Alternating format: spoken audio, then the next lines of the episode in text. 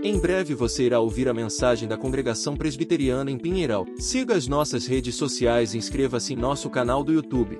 Deixe o seu like e ative o sininho de notificação. Deus abençoe. Quero convidar os irmãos a estarem abrindo a Bíblia em Gênesis capítulo 32. Estaremos fazendo a leitura do versículo 22 ao 32, tá bom? Gênesis capítulo 32, do versículo 22 ao 32. Bem, o texto ele nos diz assim: Levantou-se naquela mesma noite, tomou suas duas mulheres, suas duas servas e seus onze filhos, e transpôs o val de Jaboque. Tomou-os e fê-lo passar por ribeiro, fez passar tudo o que lhe pertencia. Ficando ele só, e lutava com ele um homem, até ao romper do dia. Vendo este que não podia com ele, tocou-lhe na articulação da coxa. Deslocou-se a junta da coxa de Jacó na luta com o homem. Disse este: Deixa-me ir, pois já rompeu o dia. Respondeu Jacó: Não te deixarei ir, se não me abençoares. Perguntou-lhes, pois: Como te chamas? Ele respondeu: Jacó.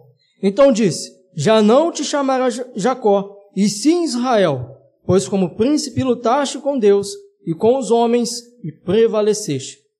Tomou Jacó, diz, tornou Jacó, dize, rogo-te, como te chamas? Respondeu ele, por que me perguntas pelo meu nome?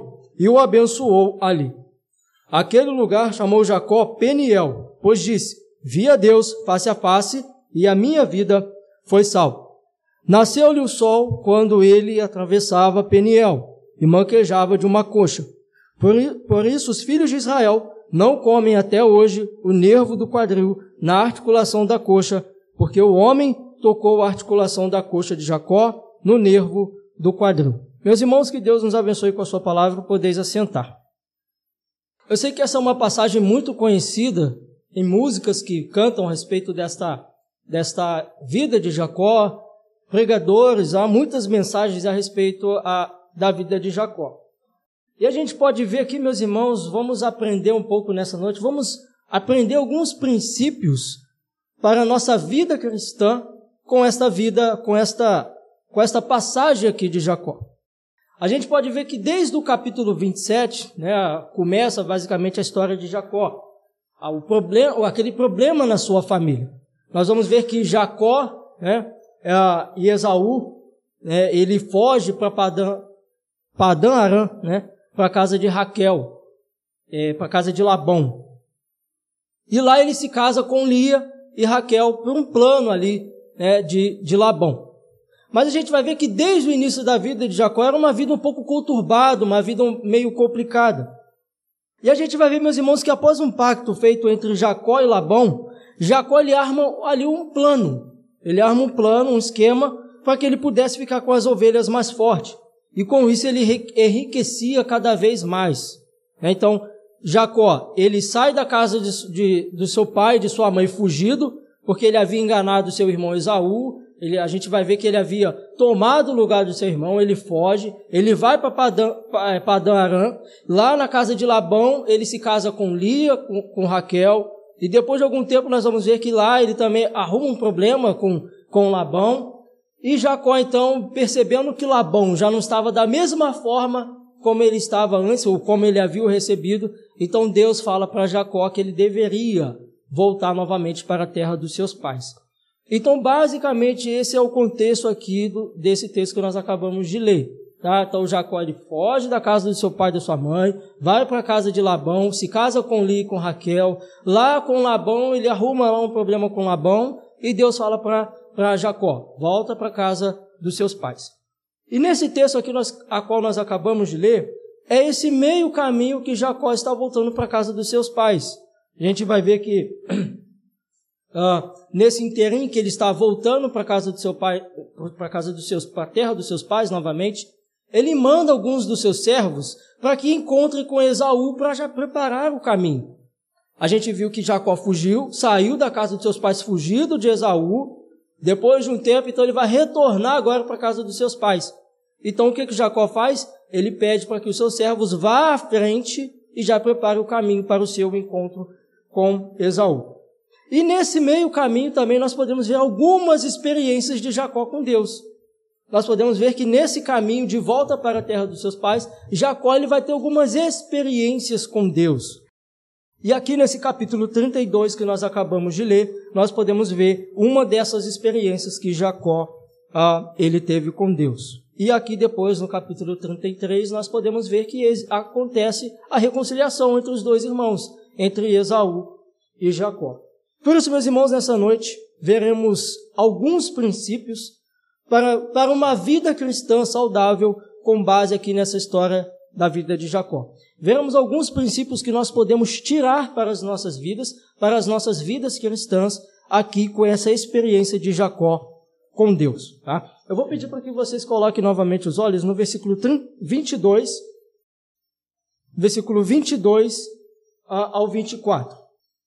O texto diz assim: Levantou-se naquela mesma noite, tomou as suas duas mulheres, suas duas servas e seus onze filhos e transpôs o val de Jaboque. Tomou-os e fê-los passar o ribeiro, fez passar tudo que lhe pertencia. Ficando ele só, e lutava com ele o homem até a romper do dia.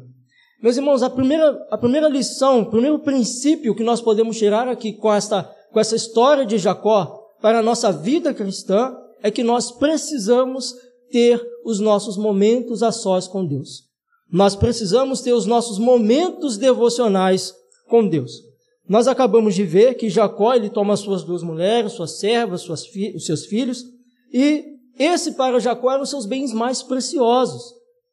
Os seus filhos, seus servos, tudo isso era o seu bem mais precioso. E a gente vai ver que ele faz tudo isso passar, ele fez tudo isso passar adiante e ele ficou só. E no momento que ele ficou só, nós, nós vemos que ah, aqui no versículo 24, ficando ele só, lutava com ele um homem até o romper do dia. Meus irmãos, nós podemos ver que aqui, Gênesis capítulo 32, no versículo 6 ao 8, Gênesis capítulo 32, versículo 6 ao 8 diz assim: Voltaram os mensageiros a Jacó dizendo: Fomos a teu irmão Esaú, também ele vem de caminho para se encontrar contigo e quatrocentos homens com ele. Então Jacó teve medo e se perturbou. Dividiu em dois bandos o povo que com ele estava, e os rebanhos e os bois e os camelos. Pois disse: Se vier Esaú a um bando e é, a um bando e o ferir, o outro bando é, escapará. Então nós podemos ver que Jacó ele arma uma estratégia para que quando ele fosse se encontrar com seu irmão Esaú, temendo que o seu irmão pudesse fazer com ele, então ele começa a separar os seus bandos. E aqui nós podemos ver no, no versículo, capítulo 32, versículo 22, que ele faz os seus, os seus, a sua esposa, os seus filhos passar à frente. Meus irmãos, às vezes em nossa vida tumultuada, às vezes com as nossas vidas cheias de compromissos, às vezes com os nossos afazeres que nós temos na, nas nossas vidas, nós não encontramos tempo para ficar a sós com Deus. Muitas vezes, meus irmãos, na nossa vida tão conturbada, cheia de compromissos, nós não conseguimos encontrar tempo para ficarmos a sós com Deus. Às vezes, meus irmãos, os caprichos desse mundo, os caprichos desse tempo, não nos permite ter tempos a sós com Deus. E muitas vezes, meus irmãos, nós não procuramos encontrar tempo para, para ficarmos a sós com o Senhor. Às vezes a internet, redes sociais, televisão, televisão, séries, novelas, tudo isso, meus irmãos, às vezes nos impede de estarmos a sós com Deus, de termos os nossos momentos para que nós possamos encontrar com o Senhor. Às vezes esses caprichos tomam todo o nosso tempo que muitas vezes não encontramos tempos para ficarmos a sós com Deus. Assim, meus irmãos, como nós vimos que Jacó bolou uma estratégia, nós também precisamos ter estratégias para ficarmos a sós com Deus. Eu vou usar o meu exemplo aqui. Lá em casa, eu, tenho três meninos, né? Tenho três filhos. E às vezes, meus irmãos, é bagunça. E às vezes eu, não, às vezes eu, eu quero ter uma leitura, é, mas a sós com Deus, a escritura, quero fazer uma oração. E às vezes é bagunça, a criança. E às vezes, meus irmãos, a estratégia que eu adotei é que eu faço, às vezes, minha, a minha leitura bíblica, a minha oração lá por volta das 11, 10, 11 horas da noite. É o momento que eu encontrei para estar a sós com Deus. É o momento que eu, que eu, se, que eu separo para falar com Deus muitas vezes.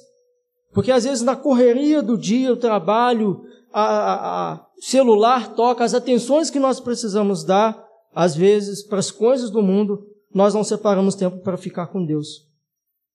E quer ver uma coisa, meus irmãos? Muitas vezes, meus irmãos, nós viemos para o culto tão cheio de tantas coisas lá fora do mundo. Às vezes a gente, ah, domingo, né, a gente se reúne aqui às sete horas, e às vezes a pessoa vem para o culto, se arruma, começa a se preparar para o culto às seis horas da tarde. Meus irmãos, quando nós vamos encontrar com o Senhor, nós precisamos nos preparar antes. Às vezes já está pensando, já chega aqui no culto pensando no futebol, que se quanto que está o jogo, quanto que se, se o time tal está ganhando, o que, que vai passar no Fantástico, a matéria que vai passar no Fantástico, e às vezes já está contando a hora para poder ir embora. E às vezes, meus irmãos, nós não conseguimos louvar a Deus de forma genuína, e às vezes nós não conseguimos expressar orações e louvores a Deus de forma genuína. Nós, por tantas essas coisas desse mundo que às vezes nos atrapalha, nós não conseguimos nos concentrarmos para adorar o Senhor da forma como, como Ele, Ele merece. E às vezes, meus irmãos, as orações, a, a pregação, muitas vezes não penetram em nossos corações. Porque nós estamos tão cheios das coisas do mundo que a mensagem, os louvores, as orações já não faz mais sentido em nossas vidas. Ter momentos a sós com Deus já não faz mais sentido. E meus irmãos, para nós aplicarmos, o Jesus ele é o nosso maior exemplo. Em Mateus capítulo 14, versículo 23, nós vamos ver que Jesus, depois de atender a, a multidão, Jesus, depois de é, operar milagres, né, depois de multiplicar pães e peixes, mesmo assim, meus irmãos, nós vamos ver que Jesus ele despede os seus discípulos e vai para o monte orar sozinho. Ele deixa a multidão de lado, deixa toda aquela aclamação que o povo estava com ele, fica e deixa até mesmo os discípulos. E ele vai para o monte orar sozinho para falar com Deus, o Pai. Portanto, meus irmãos, nós precisamos ter prazer em ficarmos a sós com Deus. Precisamos ter prazer, meus irmãos, no momento de oração, no momento de leitura da palavra do Senhor. Precisamos ter esse momento devocional para interceder pelo nosso país, interceder pelos nossos pastores, pelos nossos irmãos, pelo avivamento da nossa comunidade, pela salvação da, daqueles que ainda não tiveram encontro com o Senhor. Esses momentos devocionais é para nós falarmos com Deus, colocar a nossa vida diante dele. Nós precisamos ter os nossos momentos devocionais, os nossos momentos a sós com Ele. Tomou-os e fê-los passar o ribeiro e fez passar tudo que lhe pertencia. Meus irmãos, às vezes nós precisamos desligar a internet, desligar a televisão, deixar alguns compromissos de lado. Devemos, às vezes, cancelar.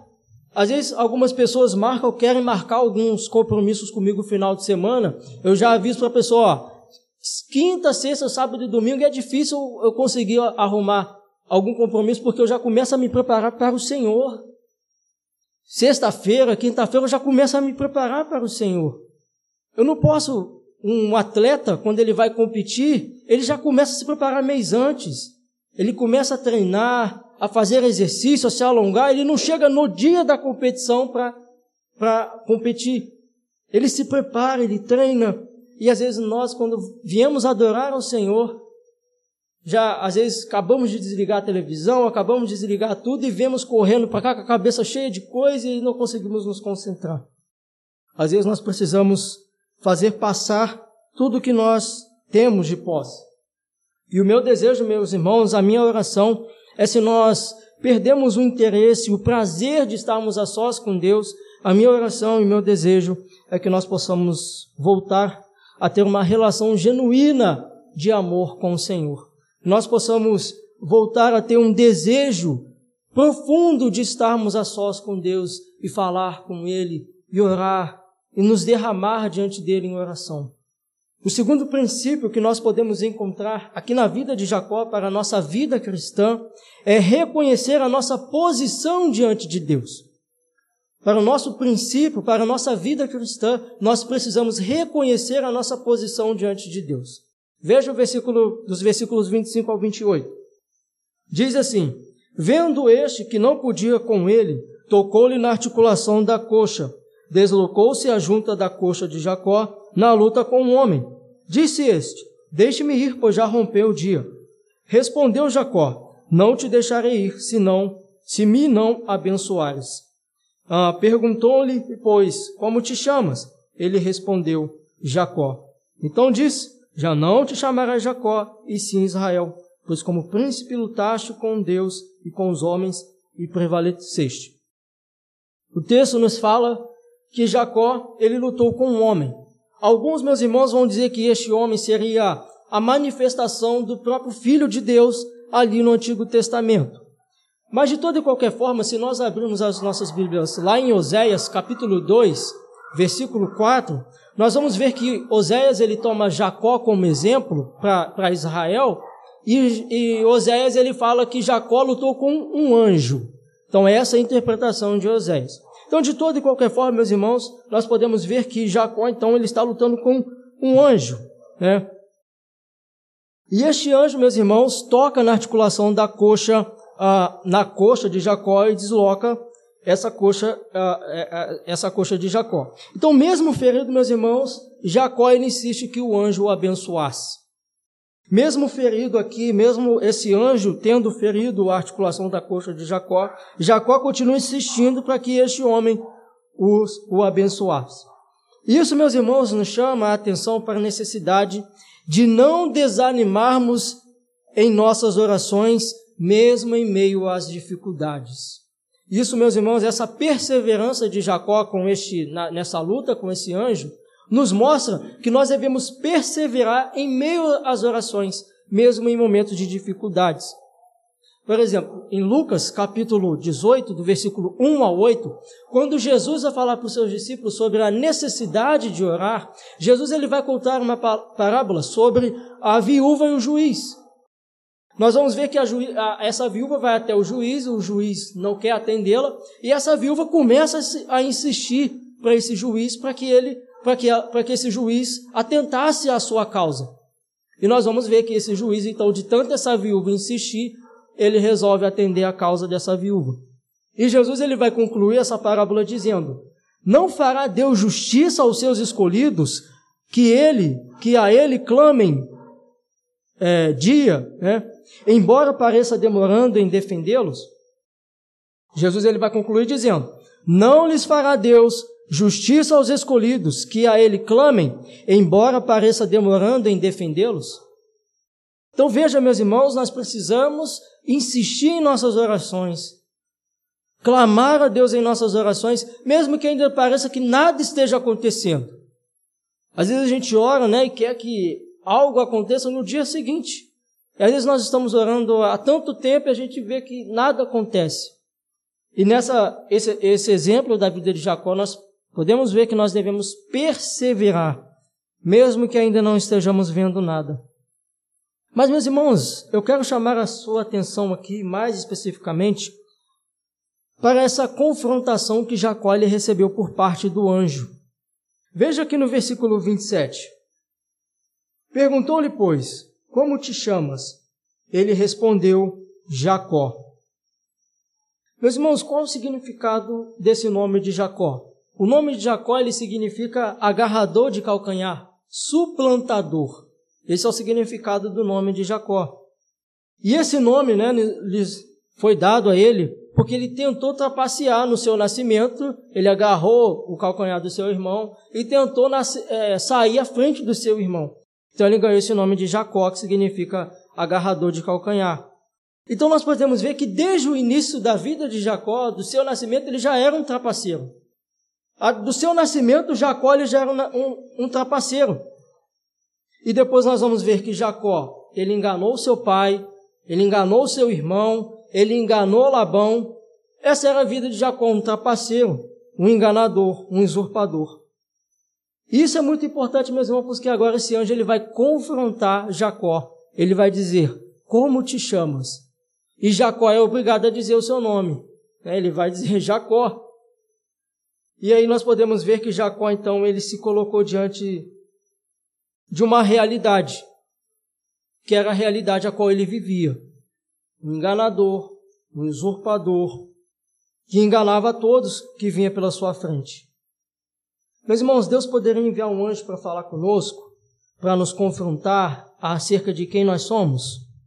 E tem muita gente esperando que literalmente Deus envie um anjo para falar conosco. Deus, muitas pessoas estão esperando que Deus mande um anjo para falar: Eis que te digo, eis que te falo. Mas como, meus irmãos, Deus fala conosco no presente século? Como Deus nos confronta nesse presente momento? Através das Escrituras. Quando nós olhamos para as Escrituras, meus irmãos, nós somos confrontados diariamente pelas Escrituras. As Escrituras, quando nós lemos as Escrituras, quando nós meditamos nas Escrituras, nós vemos quem nós realmente somos. Nós somos pobres, nós somos miseráveis, nós somos pecadores. Nós olhamos para a vida de Jacó e dizemos que homem enganador. Mas quando nós lemos, olhamos para as Escrituras, as Escrituras diz quem nós realmente somos: enganadores, pecadores, miseráveis, idólatras. Essa posição que as Escrituras nos colocam. E por isso, meus irmãos, tem muita gente que detesta as Escrituras, tem gente que odeia as Escrituras, porque as Escrituras ela nos confronta, a Escritura ela não massageia o nosso ego, ela nos coloca em nosso devido lugar e ela nos faz reconhecer a nossa posição diante de Deus. Romanos 3, 23. Pois todos pecaram e destituídos estão da glória de Deus. Estamos afastados de Deus, meus irmãos. Nós somos depravados por natureza. Nós somos totalmente corrompidos em nossas naturezas. E por isso, meus irmãos, um dos princípios da vida cristã é reconhecer a nossa posição diante de Deus. Nós não podemos simplesmente chegar diante de Deus e dizer, ah, eu sou justo, eu sou bom. Nós não podemos chegar diante de Deus assim. Nós devemos chegar diante de Deus e reconhecer, ó Deus, tenha misericórdia da minha vida. Ó Deus, ser propício a mim. Ó Deus, use de misericórdia com a minha vida e reconhecer quem faz todas as coisas é Ele. Martinho Lutero lhe disse certa feita: Não tenho outro nome senão pecador. Pecador é meu nome, pecador meu sobrenome. Essa, meus irmãos, é a nossa posição diante de Deus e por isso carecemos de Sua graça e misericórdia. E só Ele, meus irmãos, tem o poder para mudar o nosso nome. Se nós olharmos aqui no versículo 28, o anjo vai dizer assim: então disse: Já não te chamará Jacó, e sim Israel, pois como príncipe lutaste com Deus e com os homens e prevaleceste. Então veja que agora de Jacó, de enganador, de usurpador, ele agora vai se chamar guerreiro de Deus. Ele vai se chamar agora príncipe de Deus, não mais enganador. E por isso eu aplico, meus irmãos, dizendo que em Cristo, em Jesus, nós temos o nosso nome mudado. De Jacó, de enganador, de usurpador, ele muda o nosso nome para Israel. Ele nos chama de príncipes, de justificados, não por aquilo que nós somos, mas por aquilo que Jesus fez na cruz do Calvário em nosso lugar. Agora nós não mais chamamos Jacó. E por isso, meus irmãos, quando as pessoas vierem nos acusar do nosso passado, e falar assim: ah, você era Jacó, você era enganador. E por isso, agora, pelas Escrituras, pelas Escrituras, nós podemos ver que nenhuma condenação há para aqueles que estão em Cristo Jesus. E o passado não pode mais nos acusar. O mau nome que nós possuímos na praça agora não pode mais nos acusar. O diabo não pode mais nos acusar. Porque agora nós temos um novo nome em Cristo Jesus. E por isso, esse segundo princípio, nós devemos reconhecer a nossa posição diante de Deus, estar diante dele com humildade e reconhecendo que é Ele quem faz todas as coisas em nossas vidas. E a terceira e última lição que nós aprendemos, o terceiro e último princípio que nós podemos tirar da vida de Jacó para a nossa vida cristã, é que o crente ele precisa ter uma marca. O terceiro princípio para a nossa vida cristã é que o cristão precisa ter uma marca. Veja só dos versículos 29 a 32. Tornou Jacó, dize, Rogo-te, como te chamas? Respondeu ele: Por que perguntas pelo meu nome? E o abençoou ali. Aquele lugar chamou Jacó Peniel, pois disse: Vi Deus, vi a Deus face a face, e a minha vida foi salva. Nasceu-lhe o sol quando ele atravessava Peniel e manquejava de uma coxa. Por isso os filhos de Israel não comem até hoje o nervo, o nervo do quadril na articulação da coxa, porque o homem tocou a articulação da coxa de Jacó no nervo do quadril. Veja, meus irmãos, que Jacó aqui está insistindo para que aquele anjo falasse o nome dele, mas aquele anjo, então, ele não decide revelar o seu nome, como está aí no versículo 29. E ali mesmo, aquele anjo o abençoa. Então, Jacó, no versículo 30, nós podemos ver que ele vai chamar aquele lugar de Peniel. Peniel, nós sabemos que significa face de Deus. Mas isso, meus irmãos, não significa que Jacó viu Deus literalmente. Não significa que Jacó viu realmente é, a face de Deus como Deus ele realmente é. O que fica implícito para nós aqui é que Jacó ele não viu Deus com os olhos naturais, mas ele viu Deus com os olhos da fé. Ele não viu Deus literalmente na sua glória e sua majestade. Mas aqui quando ele diz vi Deus face, a face fica entendido que ele viu é, a Deus com os olhos da fé. E aqui ainda no versículo 20, no versículo 30, ele diz que a sua vida foi salva. Alguns dizem que quando Jacó ele disse que a sua vida foi salva, pode estar relacionado com aquilo que ele estava planejando fazer, que era o quê? Se encontrar com seu irmão Esaú. Jacó entendeu que aquele sinal era um sinal de que Deus o estava livrando da mão do seu irmão Esaú. Por isso que ele vai dizer: Vi Deus face a face e a minha vida foi salva porque ele entendia que aquele era um sinal de que Deus estava o livrando do seu irmão Esaú. E a gente pode ver depois no versículo 33 que acontece ali a reconciliação entre os dois de, da, da melhor maneira possível. Tá? E aqui no versículo 31 nós podemos ver que após a luta com o anjo, né, o, ele com o anjo, depois que ele feriu a sua coxa, Jacó ele ficou manquejando. E no, e no versículo 32, quando diz que por isso os filhos de Israel não comem até hoje o nervo do quadril, essa, meus irmãos, essa restrição né, de, de não comer o nervo da, da coxa do quadril, ela só foi mencionada apenas em algumas literaturas judaicas posteriores, tá? Essa indicação. E essa indicação, meus irmãos, serve para os judeus como um, um lembrete perpétuo serve como um lembrete perpétuo de que quando Jacó, que era fraco, tornou-se forte, né? Ele tornou-se um vitorioso Israel, né? De Jacó, enganador, surgiu então Israel é, vitorioso. Mas veja, meus irmãos, que após esse encontro com Deus, Jacó ele teve a sua vida transformada. Nós acabamos de ver que de Jacó ele passou a se chamar Israel, ou guerreiro de Deus, ou príncipe de Deus. Só que a gente pode ver aqui no, nesses versículos, principalmente aqui no versículo 31, que ficou uma marca em sua vida. E qual foi essa marca? Que ele manquejava. Ele ficou manco. E eu aprendo, meus irmãos, com essa vida de Jacó, que ao encontrar-se com Deus, será que nós também recebemos uma marca? Será que quando nós nos encontramos com Deus, nós recebemos uma marca? E qual é a marca do cristão? Qual é a marca do crente depois que ele se encontra com Deus? Será que a marca do crente, a evidência de que nós somos povo ou fazemos parte do reino de Deus é quando nós trocamos de roupa? Passamos, não usamos mais aquela roupa, agora usamos esta roupa. Será que a marca do crente é o modo como ele fala? Será que a marca do cristão é agora o, o corte de cabelo que ele faz? Será que essa é a marca do, do crente, daqueles que realmente estão fazendo parte uh, do reino de Deus? É claro, meus irmãos, que essas, essas evidências né, de trocar de roupa são superficiais, elas às vezes são, fazem parte. Mas tem muita gente, meus irmãos, se baseando apenas nisso. Será, tem muita gente que diz aquele de lá é um crente, porque ele está com a Bíblia debaixo do braço, porque ele usa paletó, gravata, porque ele tem alguns jargões bíblicos, porque agora ele mudou o corte de cabelo. Mas essa, meus irmãos, não é a principal marca do povo de Deus. Essa, meus irmãos, mudar de roupa, mudar de, de linguajar, andar para cima e para baixo com a Bíblia debaixo do, debaixo do braço, não é a principal marca de que nós somos filhos de Deus. Essa não é a principal marca.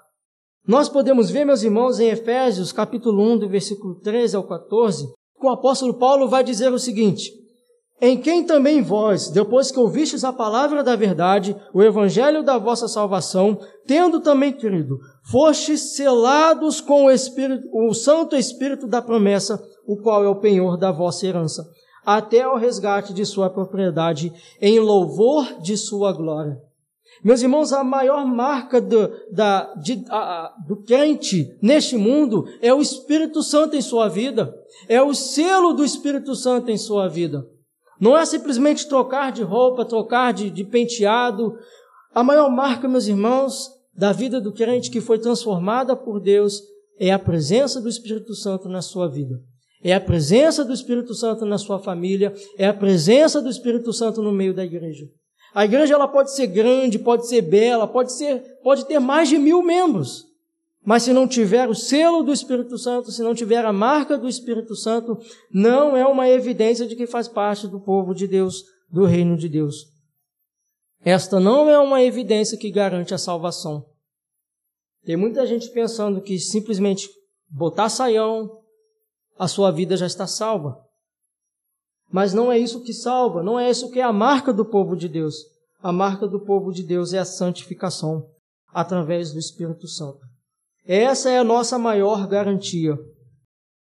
E eu concluo, meus irmãos, dizendo que existem vários exemplos de homens que tiveram suas vidas transformadas ao encontrar-se com Deus. A gente acabou de ver aqui que Jacó, ele teve a sua vida transformada depois que ele encontrou com Deus. E nós podemos ver vários outros exemplos na Bíblia de homens que tiveram a sua vida transformada. Nós podemos citar no Antigo Testamento Abraão, que teve a sua vida transformada, Gideão, Isaías. Nós podemos ver no, no Novo Testamento Zaqueu, quando encontrou com Jesus, teve a sua vida transformada. A mulher samaritana ali no poço de Jacó, encontrar-se com Jesus, teve a sua vida transformada. Nós podemos ver aquele, aquele endemoniado gadareno, ao encontrar-se com Jesus, ele teve a sua vida transformada.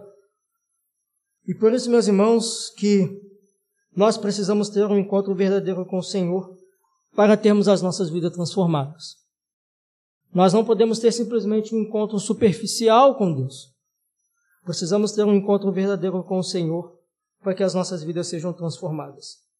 E por isso, meus irmãos, a minha oração e meu desejo é que possamos ter um verdadeiro encontro genuíno com o nosso único e soberano Senhor e Salvador das nossas vidas. Amém?